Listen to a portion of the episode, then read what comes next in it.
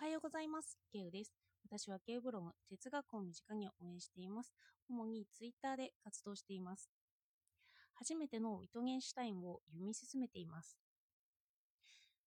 今日もその話をしようと思うので、よかったらお付き合いください。私は言語を分けることが結構好きです。例えば、行動と行為の違いだったり、情報と知識の違いだったりとか、分けることによってその言葉の理解が広がるし、違いが明確になることによって使いやすくなると感じるからです。その分ける前って、あ、この意味も含んでるかもしれない、この意味もあるかもしれないと私は思ってしまって、なかなかその言葉を使うことができないんですよね。それでこの初めてのイトゲンシュタインの中で推論と推測を分けて説明していました。私はパッと聞いたときにこの違いが分かりませんでした。それで本を元に説明してみます。推論とは、とちょっと分かりにくいかもしれないですけど、本をそのまま引用しますね。ある事態からどのような事態が必然的に導かれるかを確認するのが推論である。って書いてあるんです。で、例に行きます。例えば、私はお昼にステーキとパフェを食べたならば、私はお昼にパフェを食べた。このようなことは必然的に起こります。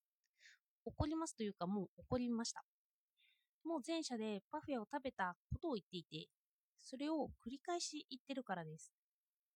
だから世界が破滅しようとも、今日のお昼に私がパフェを食べたならばパフェを食べた。ということが言えます。では、これがまあ推論なんですけど、では推測は何かというと、これはこれまでずっと私はお昼にステーキとパフェを食べてきた。だから私は今日のお昼もパフェを食べるだろうというのが推測になります。まだ私の昼食が訪れていない状態で、それを思い描いていることが推測なんですよ。そして、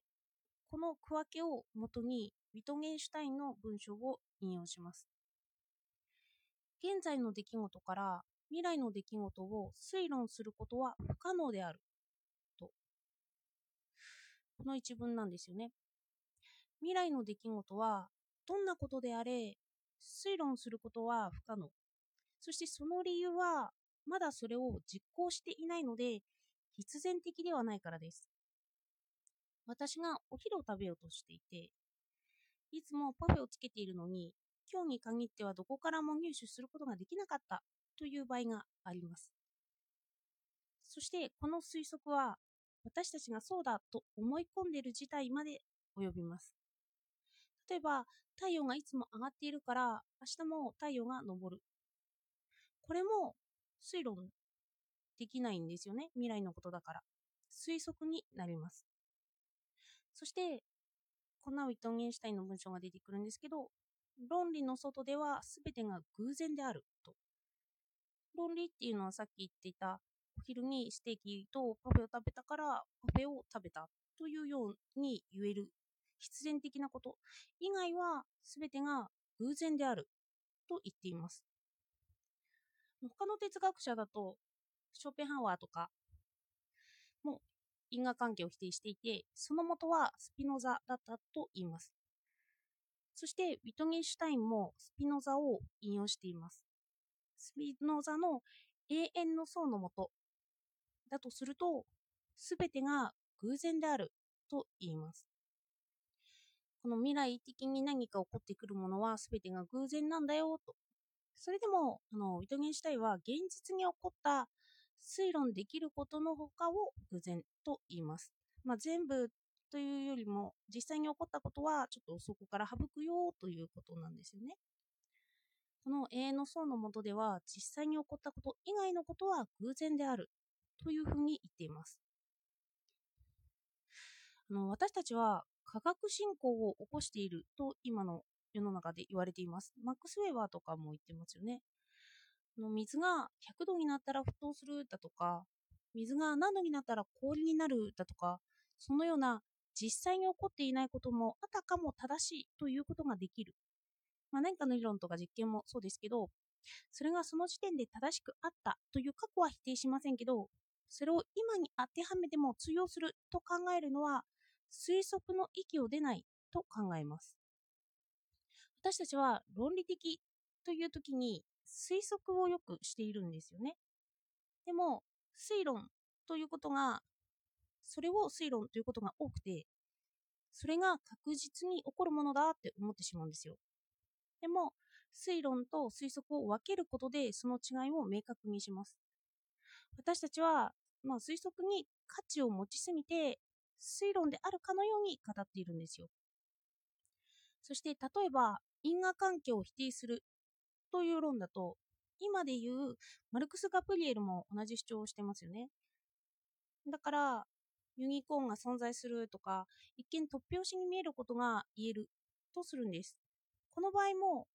正しい間違っているが問題にはなってないんですよね。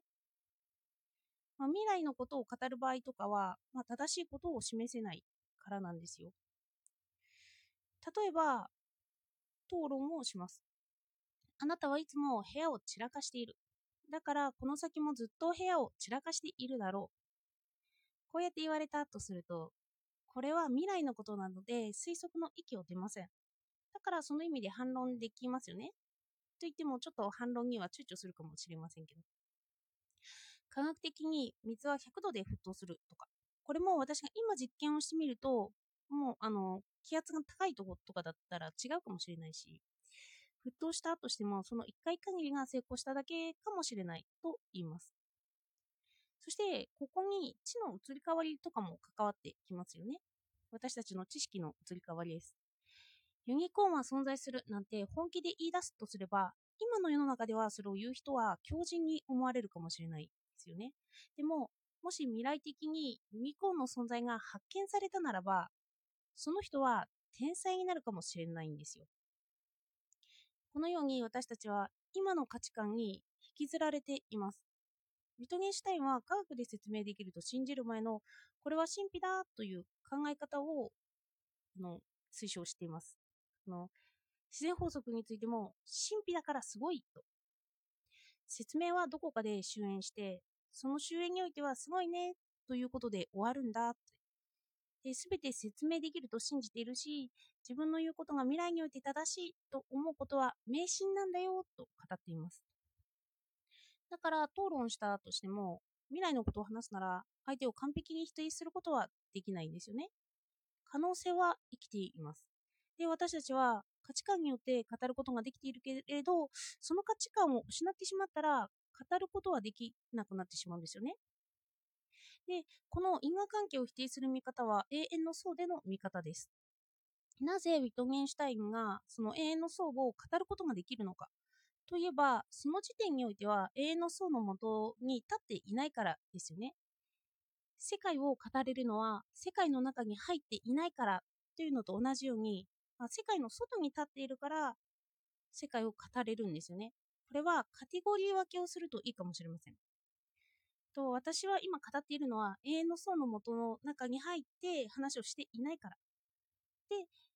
世界を正しく見たいなら私は永遠の層の元に入って見る必要があって、その時には沈黙をしなくちゃいけなくなるかもしれません。